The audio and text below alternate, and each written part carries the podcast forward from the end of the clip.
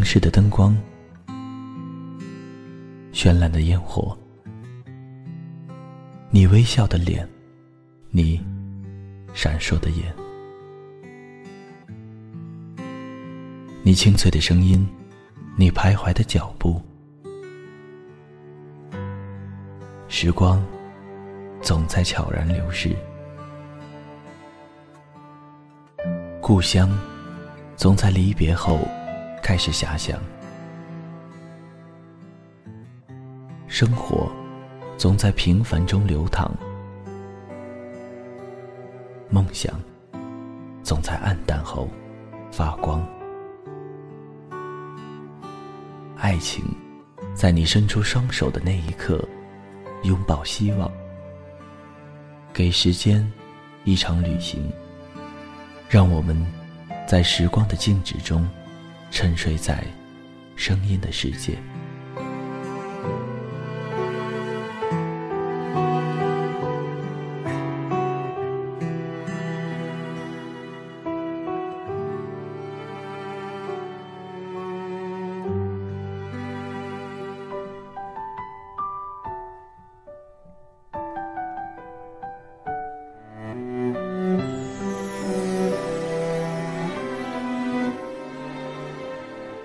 嗨，大家好，这里是励志 FM 二一三九五，给时间一场旅行，我是青藤深。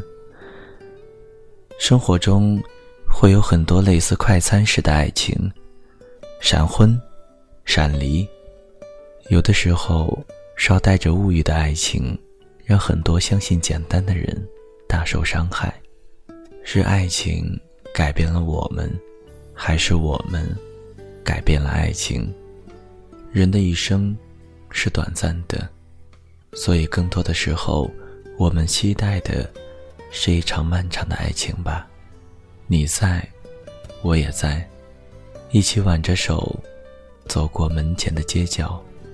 本期节目要给大家带来的文章是：陪伴是最长情的告白。南方多雨，下雨的时候看窗外。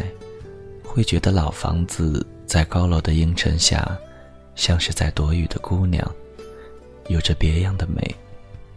房子往往有伴随着地基落下的老树，老房子不高，稍微有点年岁的树的枝条都会伸到窗口。风吹过来的时候，会自然而然的带来本属于大自然的气息。小时候，爸妈工作忙，我是爷爷奶奶带到大的。在那栋墙壁有些斑驳的老房子里的岁月，真的是满心欢喜。长大后，我也经常回去看望爷爷奶奶，在那边小住。爷爷老了，不再像从前那么积极的打理枝叶，有些树枝。都已经顶着窗户了，窗户不太方便打开，我只好只开一扇窗，感受着窗外吹来的熟悉的风，都觉得好怀念。爷爷出生于新中国成立之际，是一个有故事的男人，我很喜欢他。他总能给我讲很多有趣的故事。不同于那些充满启迪的童话，他就是用最通俗的语言给我讲那一段历史。有的时候，我会有些同情爷爷那一辈没有吃、没有玩，但是更多的时候是羡慕。爷爷说，他刚出生的那一年刚好碰到闹饥荒，没被弃养就已经万分感激，活到现在。真是传奇。爷爷说：“多亏当年毛主席当机立断，红色长征，才有现在的生活。”他还说：“小孩子吃饭不能浪费，每一粒粮食都是来之不易的。”爷爷说这话的时候，我正埋头于餐桌吃饭，含糊的答应着。爷爷一边溺爱的给我夹菜。一边告诉我，女孩子吃菜要淑女一点，不然会嫁不出去的。我就会很活宝的说：“我是吃长征饭长大的，怎么能拿我和别人比较呢？”爷爷奶奶就会笑得很开心。奶奶不会说很多话，一直都是默默付出，就像他们的爱情一样。我上高中的时候，有一天突然心血来潮，想听爷爷的爱情故事，憋红了脸，绕着在看报纸的爷爷一圈又一圈，以至于爷爷主动问我：“不会又想听故事了吧？”我赶紧抓住机会，在他旁边坐下，道明来意。他还是溺爱的一笑，说：“让我等等。”然后找了几本本子，大概是日记。六七十年代的时候，生活还很艰苦。爷爷参军，刚换上六五式军装，军装笔挺，十分帅气。奶奶呢是炊事员，比爷爷小三岁，当时就特别喜欢我爷爷。每次给菜的时候。都稍稍的动下私人权利，多给几片肉，时间久了，瓜熟蒂落。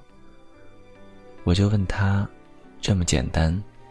爷爷说，这情况放到当时也不简单，但也不算复杂。有些东西复杂了不一定好，你以后会懂的。我不懂，那时的我。还没有遭遇爱情，十八岁，真的是一个偏执的年龄。学会说不撞南墙不回头。想到要去做什么，八匹马都拉不回来。十八岁的时候，我下定决心去外地读书，去体验一下不同的地域文化。我和爷爷说的时候，他还是溺爱的笑着。说支持我，去外地闯一闯也是好的。人总是要有方向和胆量。一向少有话的奶奶，却很想让我就近读书。她责怪爷爷说：“你让女孩子家闯什么闯，在外头遭人家欺负也不知道。好久回来一趟，我们在家里多想念啊。”我装得像大人一样，劝奶奶说：“我一定会想你们的。再说了，我吃长征饭长大的人会被人欺负？好像奶奶才是那个孩子。”填报志愿，在几个陌生地名中徘徊了一段时间后，落地武汉。我心满意足的去告诉爷爷奶奶，他们看起来都很高兴。让我在老房子里玩一天，我答应了下来。下午在找水果刀的时候，路过爷爷的房间，听见奶奶跟爷爷说：“瑶儿从来都没有去过那么远的地方，真的担心。”爷爷说：“让他去闯吧，大不了我们两个大闲人以后经常坐火车去看他。”我站在门口。眼泪就滚了下来，但是我还是要去武汉。上车的时候，爷爷奶奶、爸爸妈妈都在，他们都没有哭，都是笑着。只有我坐的最差劲，我很想忍住不哭，不让他们看见，但是眼泪就是不受我的控制，不停的流下来。我看着他们。挥挥手，心里超想突然回过头抱住他们，但是觉得分离不该有太多矫情的动作，于是作罢。客车开始开的时候，我傻傻的看着窗外。说实话，我的心里很茫然。我不知道独当一面是否都是要把自己弄得孤零零的。才算。也不知道这个待检的冒险，是不是只是冲动？然后，就接到了奶奶的电话。我说：“奶奶，我才刚出发，就想我了。”奶奶一开始没有说话，电话里只有嘈杂的声音。好像过了很久，才听见她重复的嘱咐。我想活跃一下气氛，说个冷笑话。我说：“我们都没有动。”可是，马上我们的电话就从本地拨号变成长途了。刚好客车进了山洞，眼角湿得一塌糊涂。我告诉自己，我必须要变得出色，不然都对不起他们。然后又很自大的想到，他们都一定希望我别太累。到武汉那天，天空蓝得像会滴下水来，我仰头看着天空，呼了一口气。新的环境，连空气都觉得新鲜。我之前所顾虑的初来乍到的麻烦，也只是多虑了。下了车。就有志愿者学长带路，到了学校，还有志愿者帮忙提行李。出门在外，警惕性特别高，看见有人伸手拿我的行李箱，我就立刻用力把行李箱往身后拉。他的手落空了，很是尴尬。而当我看见他的志愿者工作服时，恨不得找一个缝钻进去。我把行李箱交给他，给家里打了一个电话，电话那一头千叮咛万嘱咐，挂了电话，看见志愿者已经站成了一块木头。我很不好意思的看了他一眼，发现他正饶有兴致的看着我，只好低下了头。他说：“还蛮懂事的，一到学校先报平安。”我说。是吧？他又说：“我叫杜凡川，不是杜甫那个凡川，凡人的凡。你叫什么？”我高冷的不可思议，只吐出两个字：“蒋瑶。”我们就这样一路无语的把入学该办的办完，说了再见。新生军训，他作为宣传部成员要来拍照，很难得。他在一群着装一致，甚至姿势都像的人群中辨别出我来。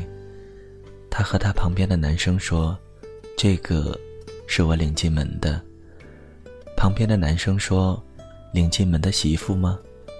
我无语之余，用余光看着他，心里想：他一会儿会不会给我送点水什么的？口好渴。但是显然，我想多了。他拍完照就走开了，直到散场，也没有回来。不军训的时候，我就和室友到处走走，适应新的环境。我们相处很好，但还属于彼此格外礼貌的那一种。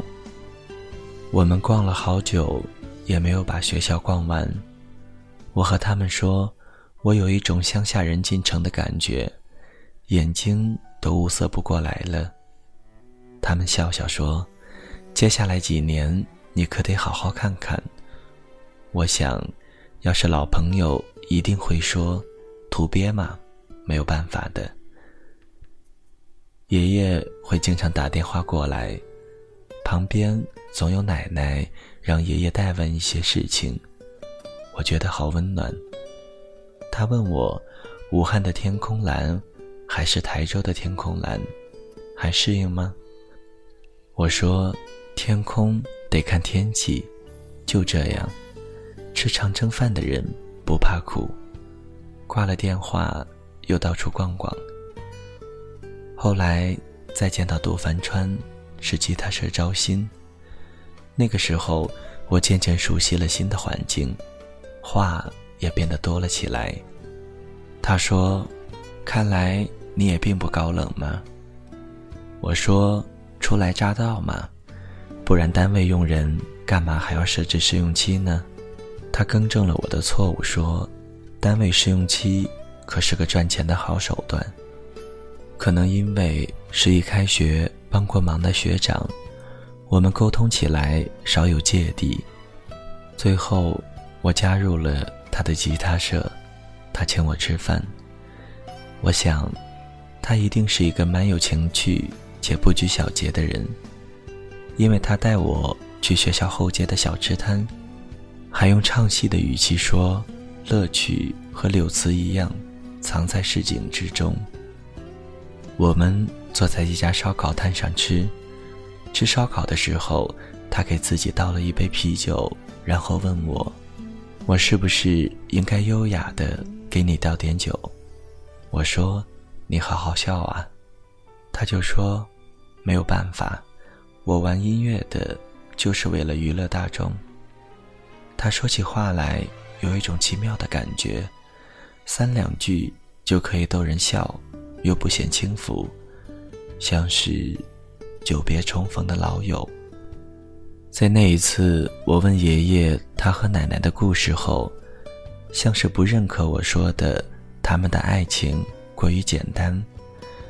平时和我聊天时，他时常会提起他们之间发生过的事。我看得出爷爷骨子里的年轻，自然也不会嘲笑爷爷。这一点不成熟的体现。对于故事，我向来是多多益善。爷爷参加过抗美援越战争，那个时候，中国同外国战斗，尤其是同美国这种超级大国，很大程度上是依靠人口优势。换句话说，死亡率很高。爷爷怕奶奶担心，没有告诉他。他心里告诉自己，大概是回不来了，写了封信放在朋友那，告诉朋友，如果自己把身体留在了越南，就把这封信交给奶奶。大致就是希望他再找一个人家，但将士出征从来都不会是一件太隐秘的事情，更何况奶奶当时就在部队从事工作。女人家最怕心爱的人走了，她赶在部队出发前找到爷爷，她很体谅，没有闹，也没有责备爷爷的不辞而别，她只是很安静的跟爷爷说，一定要安全回来，然后拥抱他。爷爷说，这个最简单的动作让他觉得，自己一定不能对不起这个女人。自己不知道，一个女人爱一个人，可以忍受这么多。抗美援越战争用了将近十年，不知道死伤多少。我不知道奶奶的等候有多痛苦。战报上可能会写“终于取得胜利”，但这个胜利前，一定有无数报道用牺牲了多少人来体现这场战争。中国的付出，每一个数字都是一个刺，心磨出茧，都还会痛。爷爷出征三年后，因为腿和靠近心脏的一个地方中枪，负伤归家。心脏旁的子弹再近一点，可能就会没命。腿也因为中枪，在冬天的时候总会一阵阵的刺痛。我不知道奶奶在那段时间拜了多少次佛，也不知道她会不会忽然就流泪，只知道在爷爷回来的时候，奶奶第一个去接他。那时候并没有准确的到达时间，奶奶就那么等着，三年都等了，还怕多站一会儿吗？终于看到那沧桑了许多，却依然熟悉的眉眼时，他不能自已地落下眼泪。不知道是心疼，还是庆幸。然后他们就成婚了，彼此关心、恩爱，简简单单的，幸福的生活着。有了我的爸妈，还抱了孙女。听完后，我觉得最好的感情，就是彼此看对了眼，简单就好，轰轰烈烈的会让彼此都受伤很久。觉得看对眼的感情就应该拿下，因为重温的粥太糊，人也是。这个时候，我还很浪漫。我和杜凡川很快就成为了男女朋友。我们一有空，就坐在一起练吉他。我跟他说，手练出老茧的时候，他眼睛里露出的心疼，让我觉得我们会一直在一起。我们一起去了黄鹤楼，我像孩子春游一样背了背包，里面。装满了零食、饮料。上黄鹤楼是一件体力活，我是到了那儿才知道的。他只是笑一笑，就背上了我的大背包，爬到顶楼，我们都累得赶紧找个位置坐下。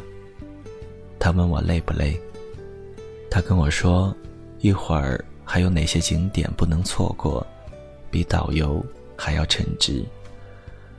我看着远方地面上那一个个小点，很是感慨。我问他：“你会一直爱我吗？”他说：“我想以后先去支教几年，然后开始创业，就在武汉，物流业吧。这里可是八省通衢。你愿意等我吗？”我摇摇头，不会等。然后。看见他把目光看向远方，不太开心。我说：“我会陪你去支教，完全不需要等。”他看着我，过了好久，说了声“好感动”。他说：“我一定会给你幸福的。”我也相信，他可以。